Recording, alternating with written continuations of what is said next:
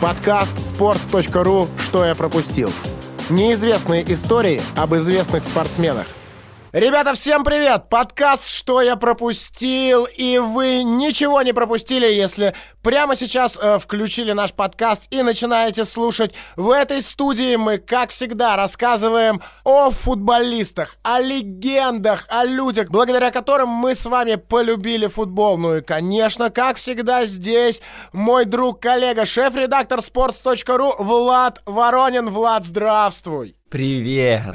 Я здесь тоже креативный директор sports.ru Федор Маслов. Ну и как вы знаете, мы в последнее время постоянно приглашаем каких-то гостей. У нас здесь был уже Вадим Лукомский и рассказал нам очень много всего интересного про Денниса Беркомпа. Прошлый раз у нас здесь был человек из комментариев sports.ru Глеб Буш, который очень много всего крутого напомнил про Габриэля Батистуту. И, кстати, помните, вы также можете попасть в наш подкаст. Просто напишите какую-нибудь очень крутую легенду легенду вашего детства в комментариях под постом sports.ru, о ком вы хотели бы услышать подкаст. И если это будет офигительный герой, мы обязательно вас позовем, если в Москве, прямо в эту студию. Ну, а если где-нибудь в другом городе, просто свяжемся с вами по скайпу. Ну и сегодня, сегодня наш подкаст про величайшего игрока, который в первую очередь ассоциируется, конечно, с Реалом, это Рауль. Всего лишь один комментарий про Рауля был под э, постом, где мы просили вас писать ваши варианты, но зато, зато мы с Владом посоветовались и решили, что Рауль легенда. Нельзя не рассказать о нем, и тем более у нас есть очень подходящий гость, э, который сто процентов расскажет много всего неизвестного, нового про э, Рауля Гонсалеса. Это главный редактор sports.ru Саша Аксенов. Саш, здорово! Всем привет, пацаны! Я очень рад, что оказался здесь здесь, но я так понимаю, наши подкасты загибаются, раз уже меня позвали сюда.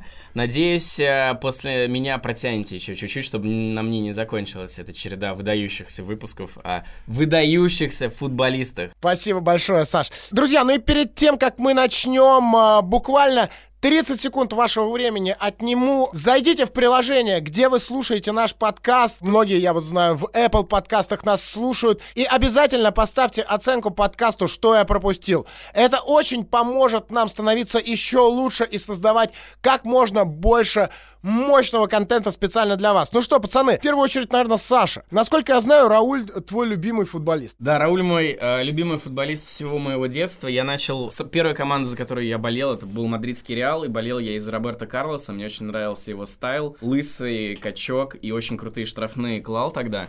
Но потом я увидел, как играет Рауль, и сердечко подсказало, что э, с Роберто Карлосом пора расставаться, и надо болеть за Рауля. У меня была форма мадридского Реала. Я ее выклинчил у родителей, они мне спустя 2-3 года моего боления за Реал э, все-таки подарили. И пока у меня не было формы, я вырезал вырезки из журналов «Мой футбол», «Спорт-экспресс футбол», такое было вторничное, кажется, приложение, «Советский спорт» э, выпускал спецвыпуски. Короче, из, отовсюду вырезал вырезки, у меня собралось больше тысячи вырезок одного только Рауля. Я собирал все про сборную Испании и мадридский Реал, у меня было запредельное количество вот этого всей бумаги, и где-то до сих пор хранится большой сундук э, с вырезками, которые хранятся в тетрадке. Я делал из скотча специальные кармашки.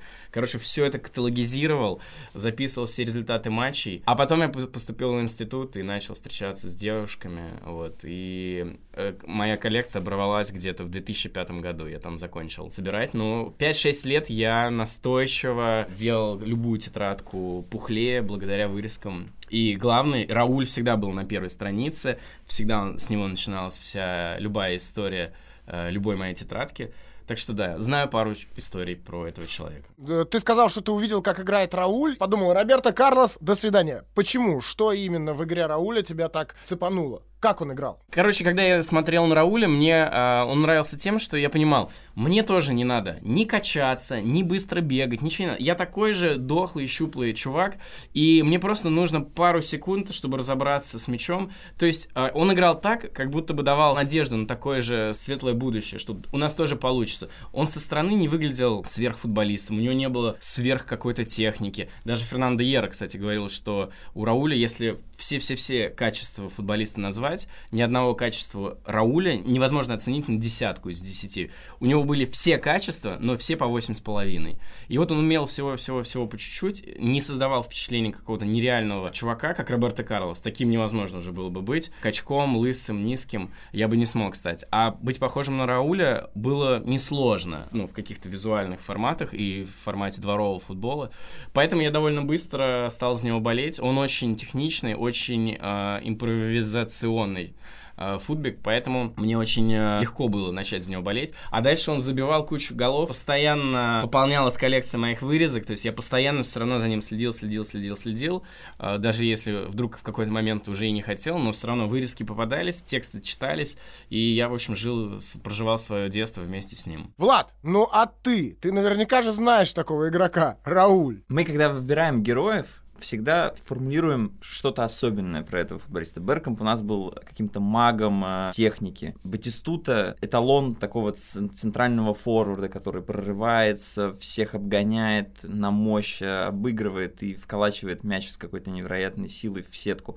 Про Рауля реально же так никогда не скажешь, и если вот представить, что такое Рауль, какое-то его коронное действие, у тебя ничего в голове не возникнет. Рауль — это человек, который всегда там, где нужно, делает вроде бы какие-то совершенно простые вещи, очень у него, ну, у него нет супер голов там в, в девятке заколоченных. Эталон простоты, эталон эффективности, рациональности. Вот Рауль, он весь такой, он весь про это. И, и сам он про себя также формулирует, мы сегодня точно об этом будем много говорить, про адекватное отношение к себе и простоту. Кстати, я бы не согласился, что у него нет фантастических голов. А, я вот как раз шел, э, когда готовился к вам, пацаны, и шел на этот подкаст, я посмотрел много голов Рауля, и какие-то я уже точно из детства забыл, но сейчас все это освежилось. В общем, я пришел к вам с...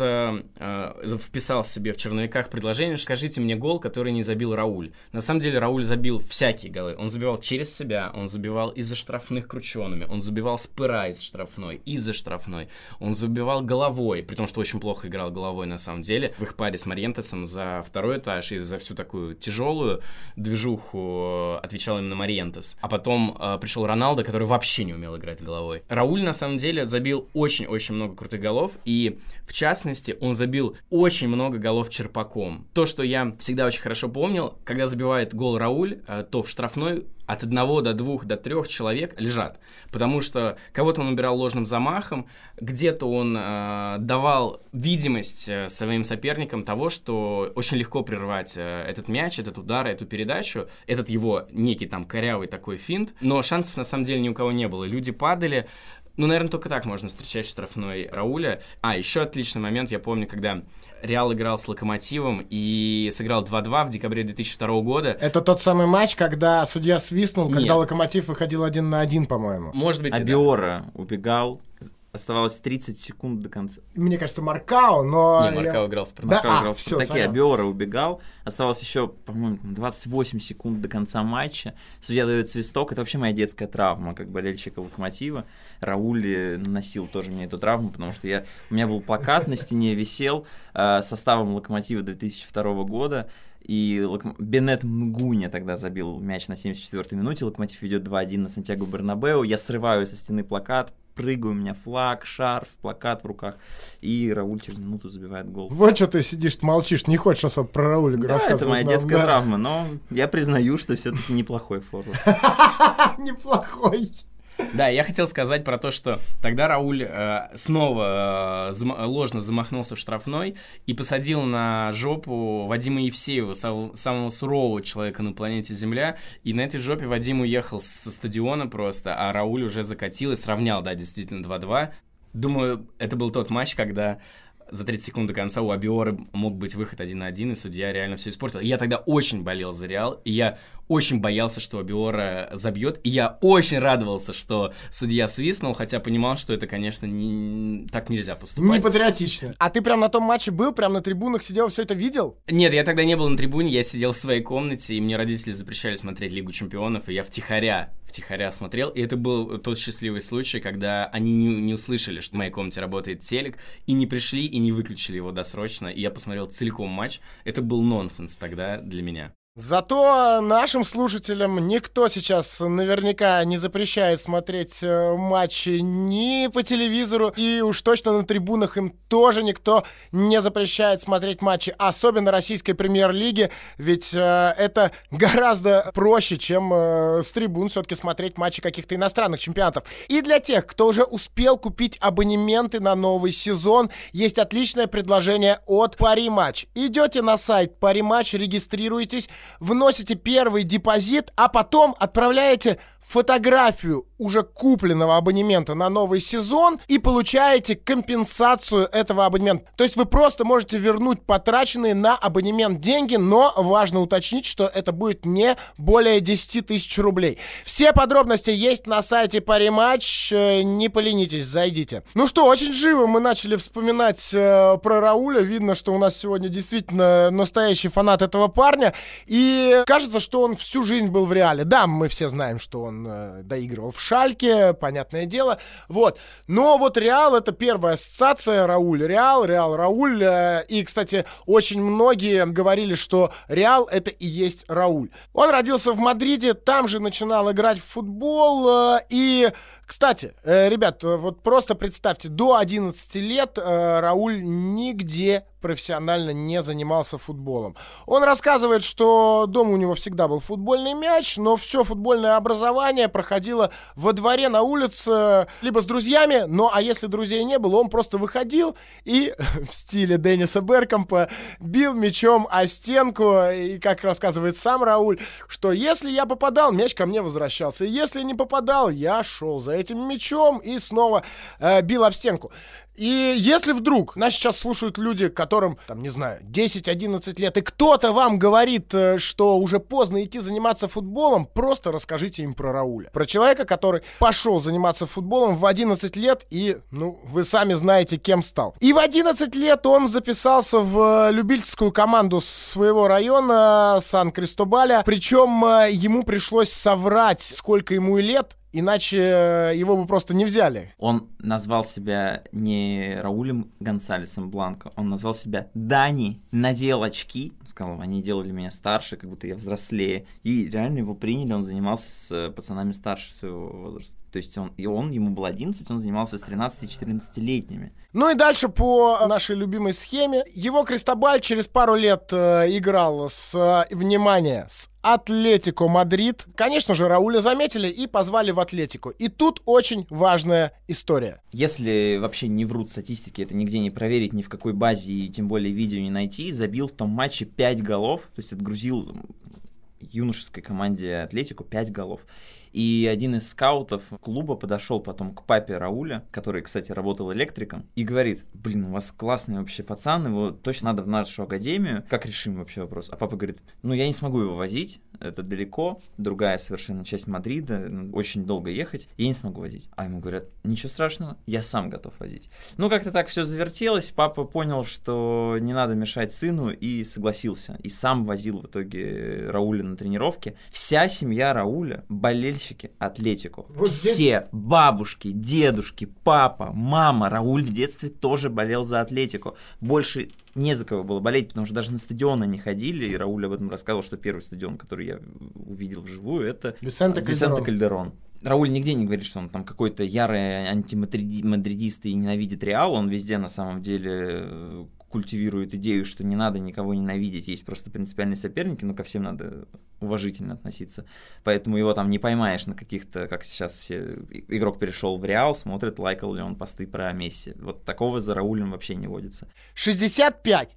Это количество голов, которое Рауль забил в первом сезоне за Атлетика в возрасте 13 лет. А, ну, за юношеский Атлетика, понятное дело. Вот, конечно же, Атлетика тогда стал чемпионом Испании в своем возрасте. Конечно же, про Рауля в каких-то узких кругах, но уже заговорили. Рауль был так хорош, что про него говорил даже президент Атлетико Хисус Хиль обычно резиденты не знают каких-то там мелких пацанов из академии, а тут э, приехали журналисты к, к мадридцам в академию, и Хиль рассказывал, как им так удалось классно выиграть э, чемпионат в, в нескольких возрастных категориях.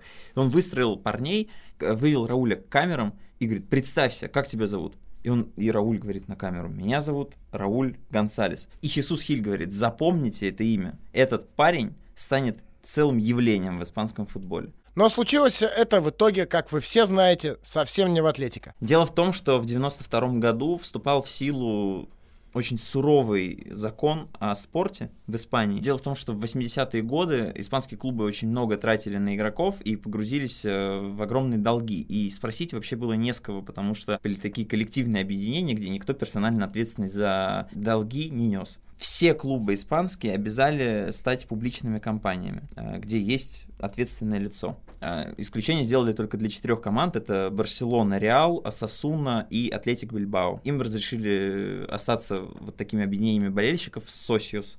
А, потому что с 85 по 90 год они демонстрировали классные финансовые результаты, то есть были прибыльными, а, показывали все документы, к ним не было никаких вопросов. К Атлетику вопросы были, задолженности тоже скопились, и когда вступал закон в силу, им тоже нужно было стать такой серьезной публичной компанией и избавиться от лишнего. Хисус Хиль решил, что лишнее это Академия Атлетику и закрыл э, все практически молодежные уровни команды, оставил только две, по-моему, это 16 и 18 15 лет, и куча воспитанников Атлетику, а у них действительно сильная академия, оказались просто брошенными, никому не нужными. Реал забрал себе там около 10 самых талантливых игроков, среди прочих был и Рауль. Реал не только забрал Рауля, но еще и стал платить э, ему стипендию, взял на себя обязательства по оплате учебы Рауля.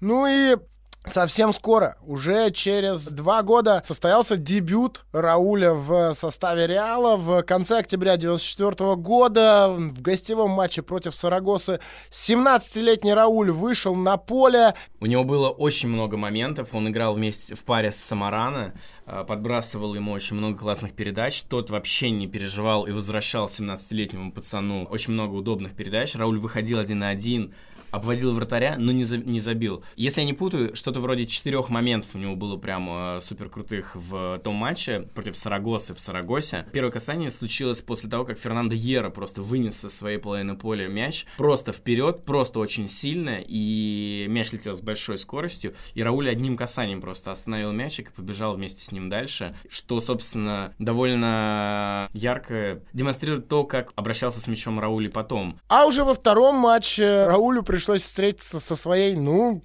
родной командой. Это было мадридское дерби, проходило оно на Сантьяго Бернабео. На трибунах, конечно же, сидели родители Рауля. Я не знаю, честно, за кого они болели. Наверное, и за сына, и за любимый они болели за Атлетику. За Он атлет... об этом прям рассказывал, что у родителей были очень странные ощущения, они не могли так резко перестроиться. Uh, всю жизнь они болеют за Атлетику, понятно, но сын недавно перешел в Реал, как что выбирать. Они радовались просто за то, что их э, парень выходит на поле. Ну и пришлось Раулю расстроить. Э, родителей в тот день он э, сначала голевую сделал, потом сам забил. Причем забил гол очень красивый. В итоге Реал победил 4-2. Ну и это было началом мощнейшей карьеры Рауля в Реале. Рауль вот сотворил вот эти два мяча на Сантьяго Бернабеу в матче против команды, которая вытолкнуло его во взрослый футбол на топовый уровень. У него не было машины, у него не было водителя. Он продолжал ездить на обычном общественном транспорте, на поезде, на электричке. Он говорит, я каждый день садился в эту электричку, и были очень странные ощущения, потому что люди вокруг меня открывают газеты, а я на первой полосе или там на второй, на третьей. Люди постоянно смотрят, читают про меня. Я не мог никак он к этому привыкнуть. Особенно к тому, что люди отрывая иногда взгляд от газеты и видя, кто рядом с ними сидит, начинали с ним болтать, сфотографироваться возможности не было, но они там его обнимали. Он говорит, для меня это прям совсем странно, как для человека из э, рабочего района, что только-только никто тебя не знал, а через день ты в том, в том же, в той же электричке едешь, но уже в другом статусе совершенно. 550 матчей в Ла Лиге, 45 в Кубке Испании, 135 Еврокубков, 228 голов в чемпионате он забил, еще 25 в Кубке, 69 в Европе, но это, это, это реально мощные цифры. Это прям большие цифры, ну, которые, наверное, не могут не впечатлять. Вообще, знаете, какая у него статистика была? Я увидел невероятную диаграмму, сколько забил Рауль к 19 годам на взрослом уровне. В чемпионате, там, в, в кубке. Он забил больше 40 мячей. Столько не забил ни Килиан Бапе, ни Майкл Оуэн, ни бразилец Роналдо, ни Уэйн Руни, ни Серхио Агуэра. Назови любого нападающего. Неймар, э, Балателли, кто еще был молодой? Ни, никто не забивал столько в этом возрасте. Если сейчас возникнет такой футболист, ему насыпят невероятный контракт. Меньше 10 миллионов евро в год он не будет получать уже через месяц после такого старта. В то время таких зарплат не было, и Раулю там положили в первое время эквивалент полутора миллионов евро в год. Тоже на неплохо. деньги. Это неплохо, но это не космические деньги. Нужно же понимать, что незадолго до того, как Рауль оказался в основе Реала, его папу вообще уволили с фабрики, где он электриком работал.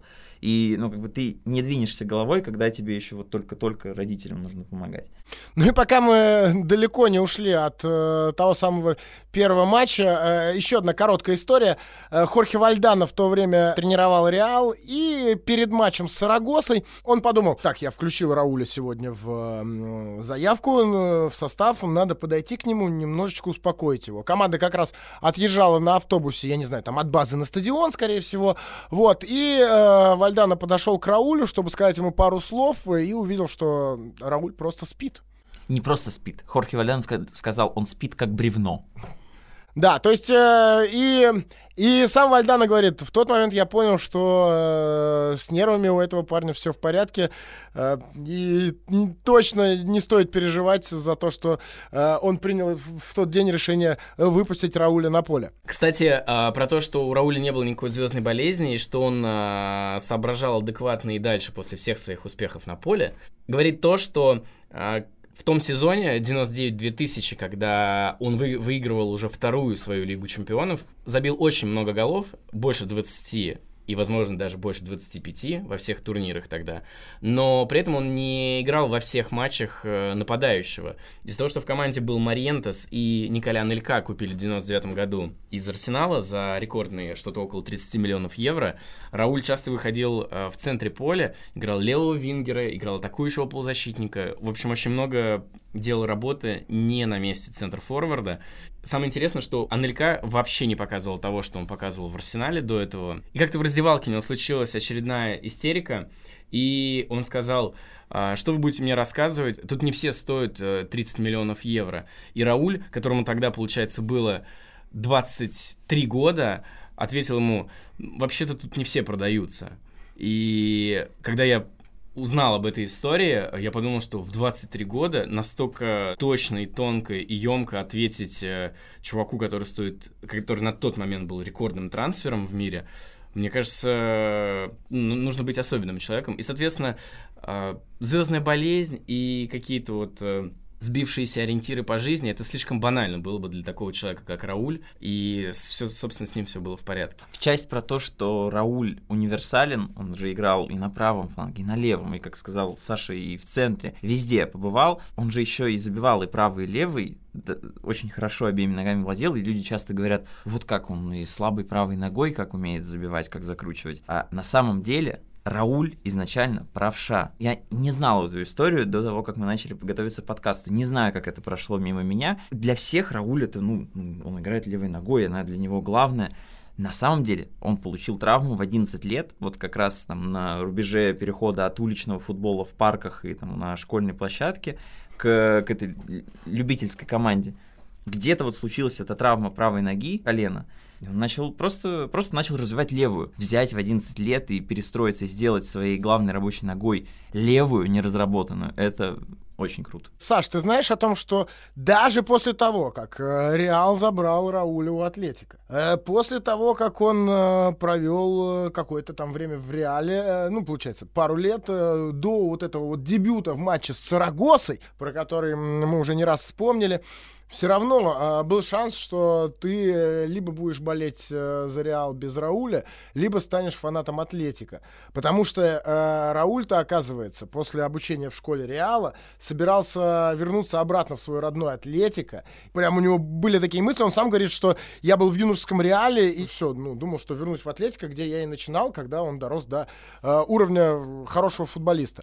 Вот. Но переубедил его тот самый Хорхе Вальдана, про которого мы мы сегодня тоже уже неоднократно вспоминали.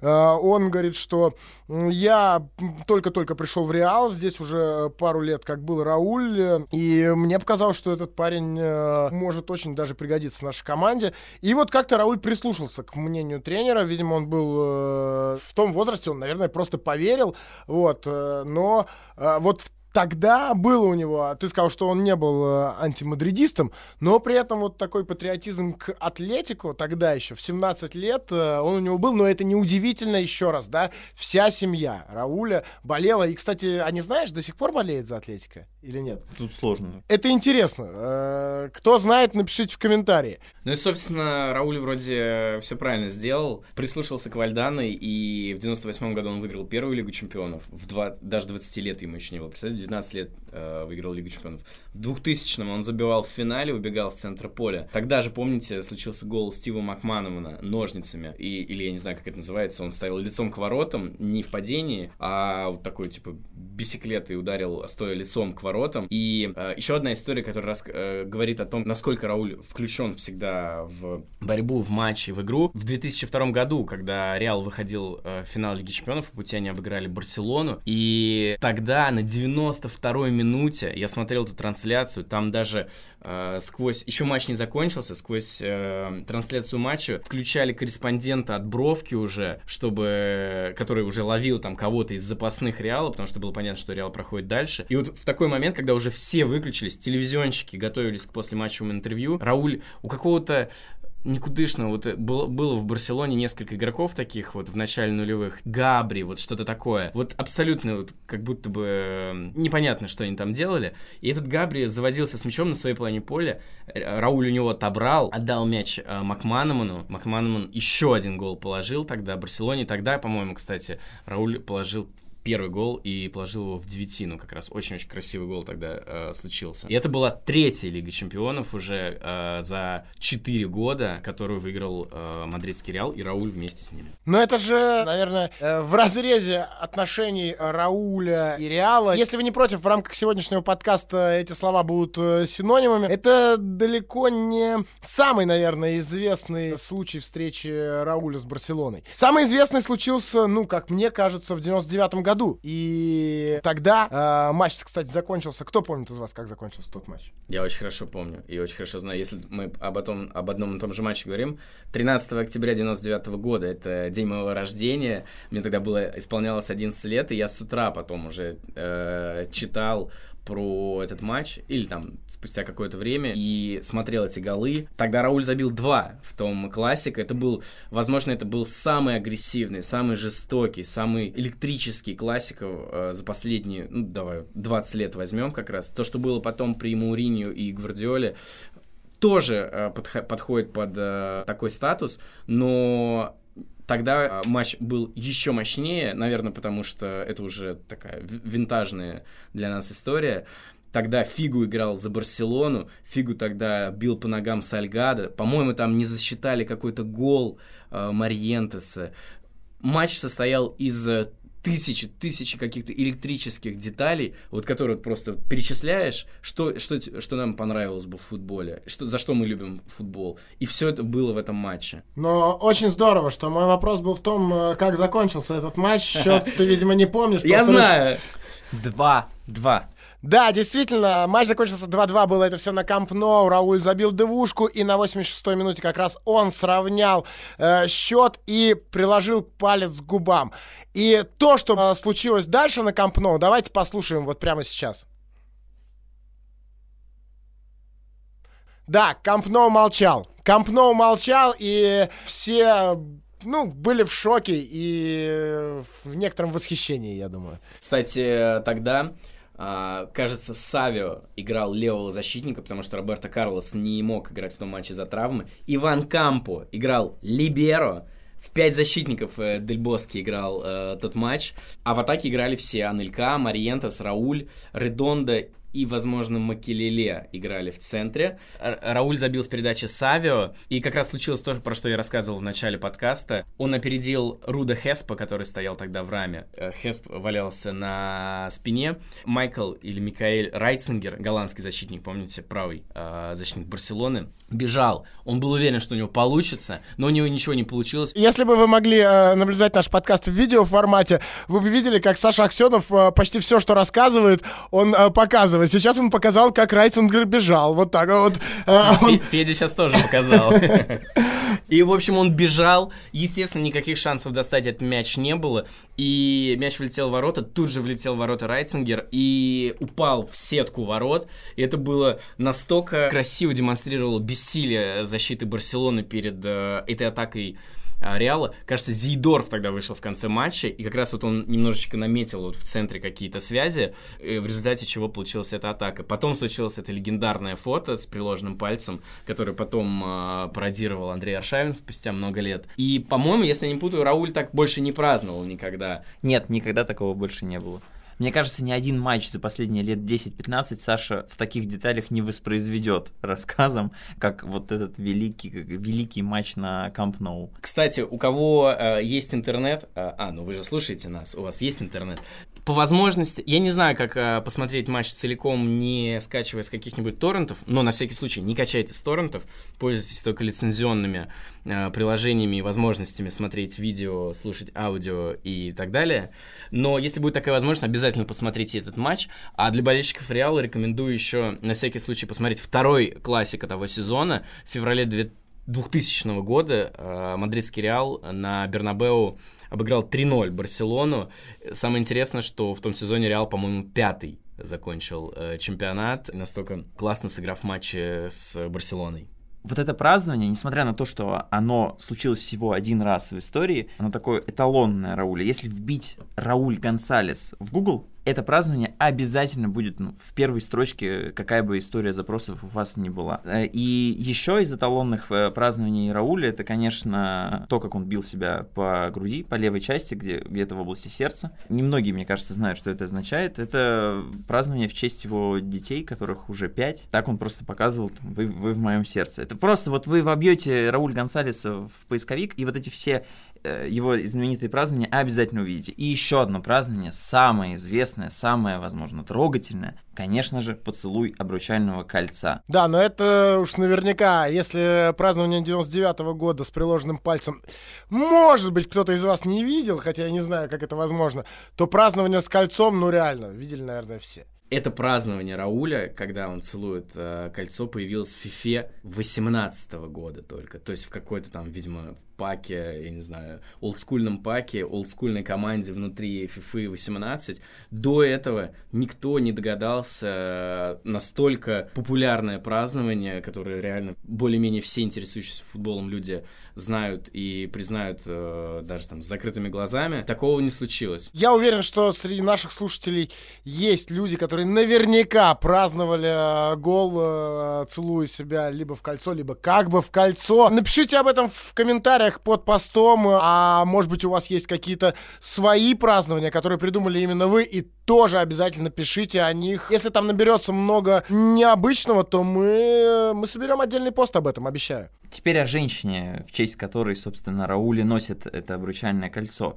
Ее зовут Мамен Санс. Она была очень известной фотомоделью и завершила карьеру в 22 года. Ради Рауля она бросила бизнес. У нее были потрясающие вообще перспективы. И особенно интересно на фоне этого самопожертвования ради семьи история знакомства Мамен с Раулем. Они познакомились через какого-то общего друга, который знал э, Гути и Рауля. И сначала, ну, Раулю, естественно, Мамен сразу понравилось, а Мамен так как-то его странилась, думал, фу, футболист, ну, вообще непонятно, они такие странные, э, во-первых, глупые, во-вторых, непостоянные, чего я с ним вообще буду общего иметь. Но не получилось, она говорит, судьба меня все равно направила, так мы с ним встретились и влюбились. А почему она сторонилась Рауля? Дело в том, что у Мамен родители до сих пор сидят перед телевизором, держась за руки. То есть они просто смотрят какую-то там развлекательную программу и всегда вместе за руку держатся. Она решила, что вот надо обязательно быть верной всегда рядом со своим мужчиной, и поэтому бросила, когда поняла, что Рауль достоин этого, она бросила и модельный бизнес, и посвятила себя воспитанию детей. До сих пор с ними крутится каждый день их пятеро, и ее спрашивают, ну, может быть, вы сейчас вернетесь, ей в целом-то сейчас 43 года, и выглядит она хорошо,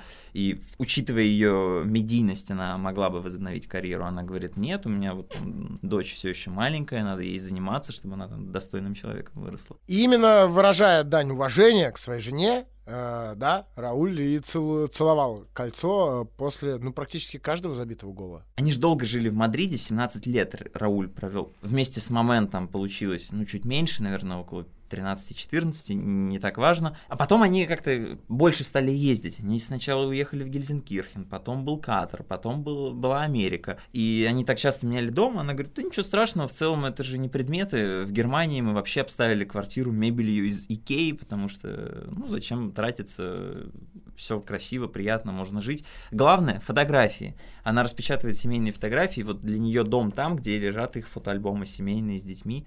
Их очень много, и она их бережно хранит. Рауль великий, безусловно, великий, но удивительно, но этого человека э, ни разу за всю карьеру не случилось золотого мяча. Да, ближе всего к золотому мячу он был, кажется, в 2001 году, и тогда все э, ожидали этого, все были уверены, что Рауль и заслужил по сумме, и в том конкретном сезоне он точно так же, он его проводил еще сильнее, чем сезон 99-2000, и Реал играл лучше в чемпионате Испании.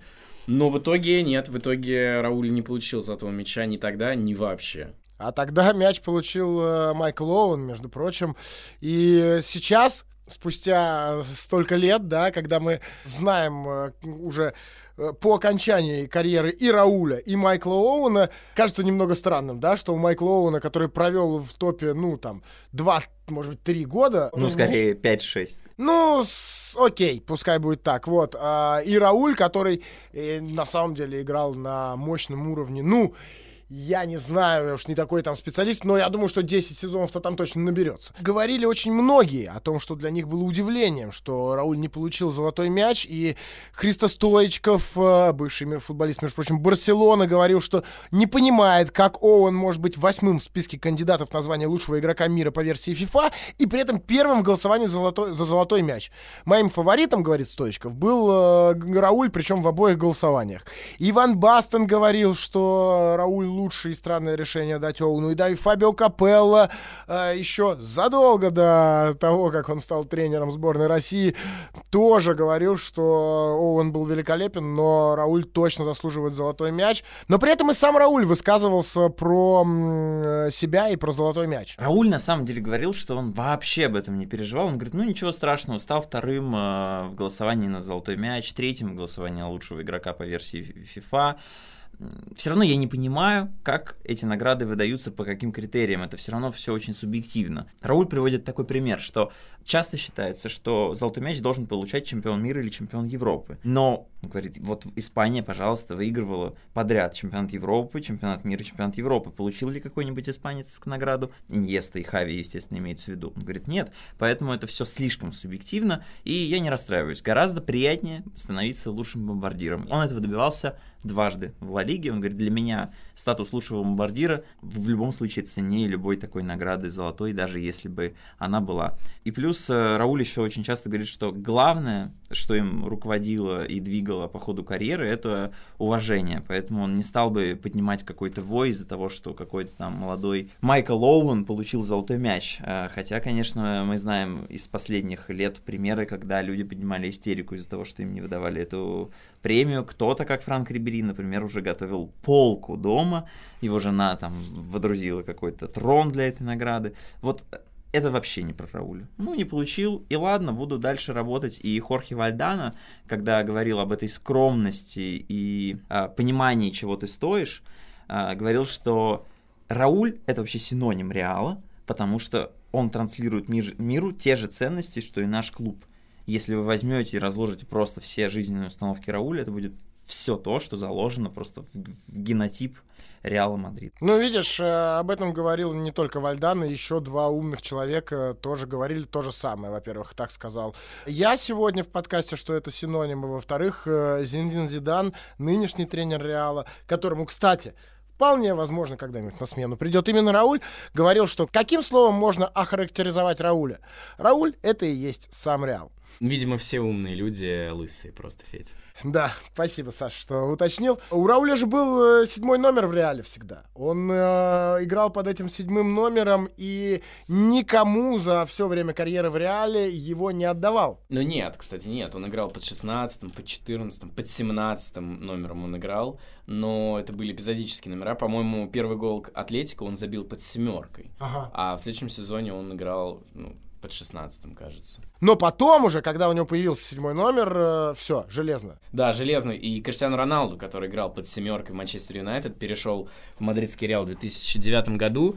И даже Криш, э, он же тогда, по-моему, у него был уже золотой мяч, даже обладатель золотого мяча не смог отжать семерку у Рауля, настолько авторитетным и важным игроком э, мадридского Реала он был. Авторитетным и важным, да, но очень правильно ты сказал, был. И в какой-то момент, э, благодаря или из-за, наверное, лучше сказать, э, Жозе Мауриньо, человека, который обрубал многим людям карьеру в Реале, и Икеру Касилюсу, и вот Раулю то, тоже, это я перечисляю не всех, а именно каких-то легенд, людей, которые, ну, напрямую ассоциируются с Реалом, и в Реале карьера Рауля тоже подошла к концу. Это, по-моему, десятый год, если я не путаю. Да, это было в десятом году, летом пришел Муриньо и позвал на, что-то вроде на завтрак, на обед э, Рауля, и Мауриньо очень извиняясь, вел разговор о том, что э, Раулю уже не будет места в основном составе, и он придумал ему такую роль, как он придумал Марко Матераци роль в Интере,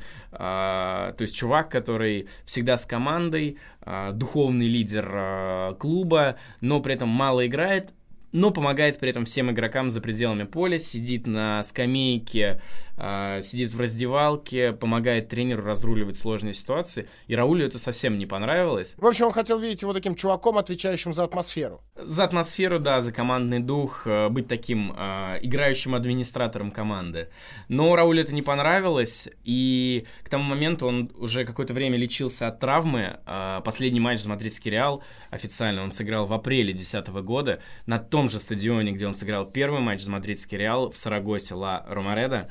И если в первом самом матче за Реал у него не получилось забить гол, то в последнем матче он забил. Он вышел на замену, кажется, минуте на 15 вместо Вандерварта, который получил травму отыграл до конца тайм и в начале второго получил уже сам травму, попросил замены, Бензима уже стоял на бровке, и в этот момент случилась контратака Реала, и Рауль ее э, завершил, несколько ударов э, из-за штрафной было, и Криштиану Роналду отдал пас на пустые ворота Раулю, и он хромающий с центра поля прибежал, воткнул этот гол, и получается так, что это касание стало последним его касанием в официальной карьере за мадридский Реал. На том же стадионе, где он начинал получается, 16 лет назад. Мне кажется, этот гол как раз подчеркивает то, о чем мы в начале подкаста сегодняшнего говорили, о том, что Рауль оказывается все время там, где нужно, даже вот если у него а, его мучает какая-то боль.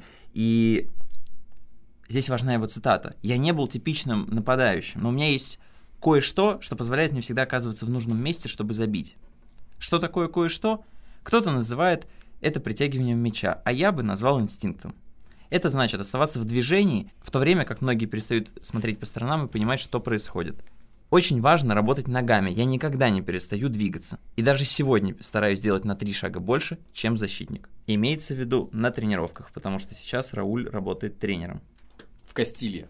В Кастилье. Вы знаете вообще-то, что Рауль не проиграл ни одного матча когда-то на старте карьеры в системе Атлетико. Атлетику всех выносил ноль поражений.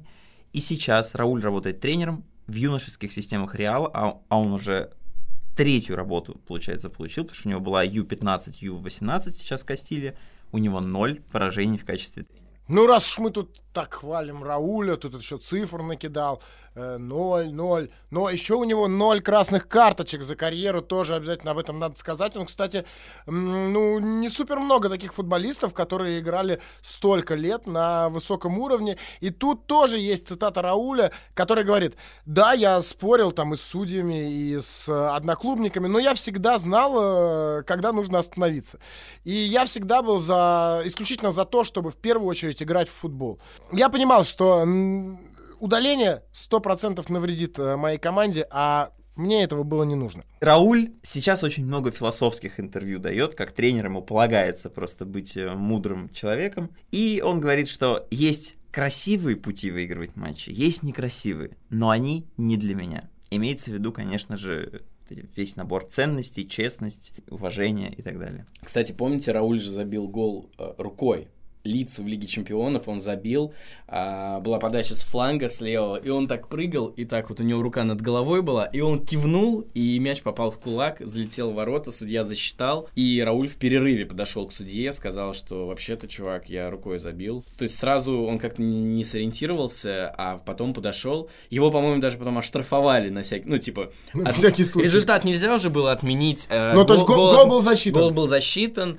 Это было в, по-моему, Лиге Чемпионов миллионов 2000-2001. На всякий случай, да, ему какой-то там штраф выписали, чтобы как бы, соблюсти вроде как... Э, надо же что-то с этим сделать. Формальности, да. Слушайте, ну, понятное дело, это было ожидаемо. Очень много мы э, сегодня говорим э, про Рауля в контексте его игры за Реал, но он еще э, играл, поиграл какое-то время и за Шальке, и еще был Рауль в сборной Испании. Давайте буквально кратко э, по какой-то истории э, о каждой из этих команд. Саш, от тебя, я знаю, у тебя что-то было про это. Про Рауля в сборной можно очень долго говорить и очень много плакать по этому поводу. Он играл, по-моему, на пяти больших турнирах. Это было три чемпионата мира и два чемпионата Европы, или там даже шесть их было. Все это заканчивалось всегда каким-то абсурдом. То Субисарета в 98-м пропустил от Нигерии там бездарный гол, они из группы не вышли. В 2000-м Рауль э, через пять дней после своей днюхи не забил пенальти Франции. Я тогда смотрел этот матч,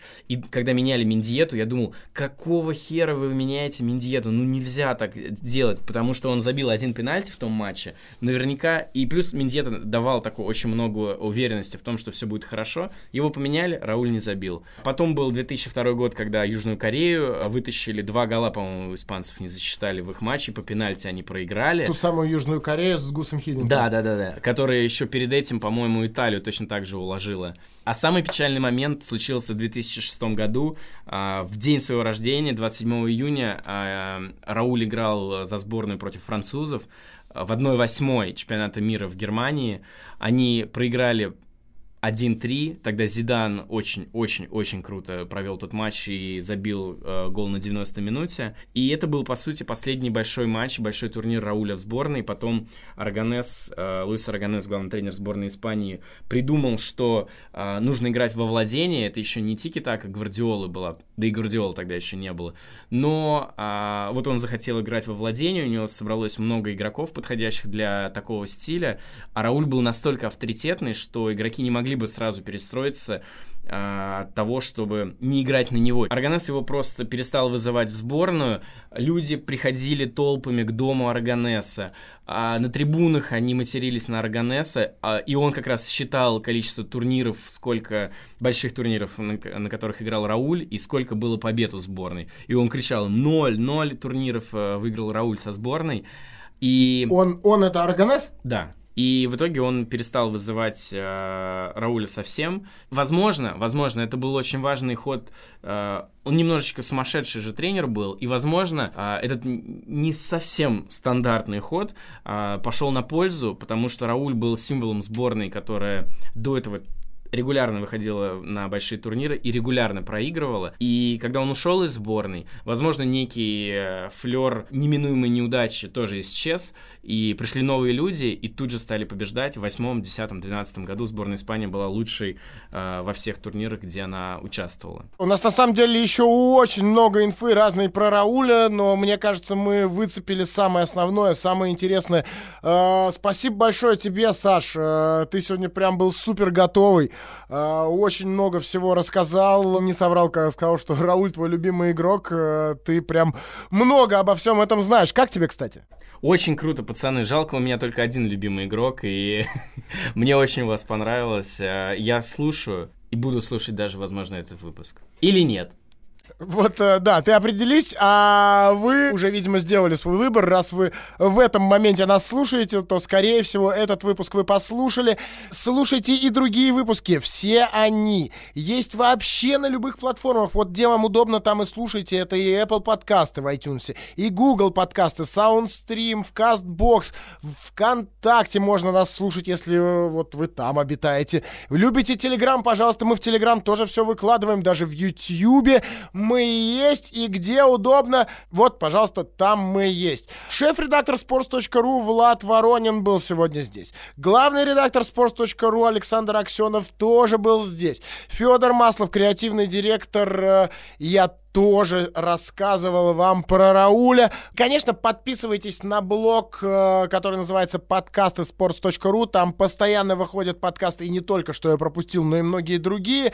И пишите в комментариях, э, о ком еще вы хотите услышать подкаст э, в ближайшее время. Мы все читаем, э, обязательно заценим и обдумаем это. Кстати, про то, какие классные комментарии на sports.ru. Когда готовился к этому подкасту, прочитал э, винтажный текст Стаса Ренкевича и нашел человека, который до сих пор э, ежедневно оставляет комментарии на sports.ru. Его ник э, Кипер02. Он рассказал историю, что он сына своего назвал в честь Рауля, сам он из Башкортостана, я ему написал, но он мне не ответил, а, возможно, работает или, я не знаю, отдыхает, как все нормальные люди летом. И он из Башкортостана, он рассказал, что, написал в комментариях, что он не договорился с тещей, хотел Раулем назвать сына, не договорился и пришлось называть Раилем. Вот такие крутые у нас э, люди в комментариях на sports.ru. sports.ru. Муа! А напишите, опять же, в комментах э, историю, вашу историю про Рауля. Мне кажется, она есть у каждого, кто обитает на sports.ru. Как вы с ним познакомились, как вы о нем узнали, или какое-нибудь воспоминание, которое первым делом приходит вам в голову, когда вы слышите фамилию Рауль. Друзья, спасибо, что слушали. Пока. Пока.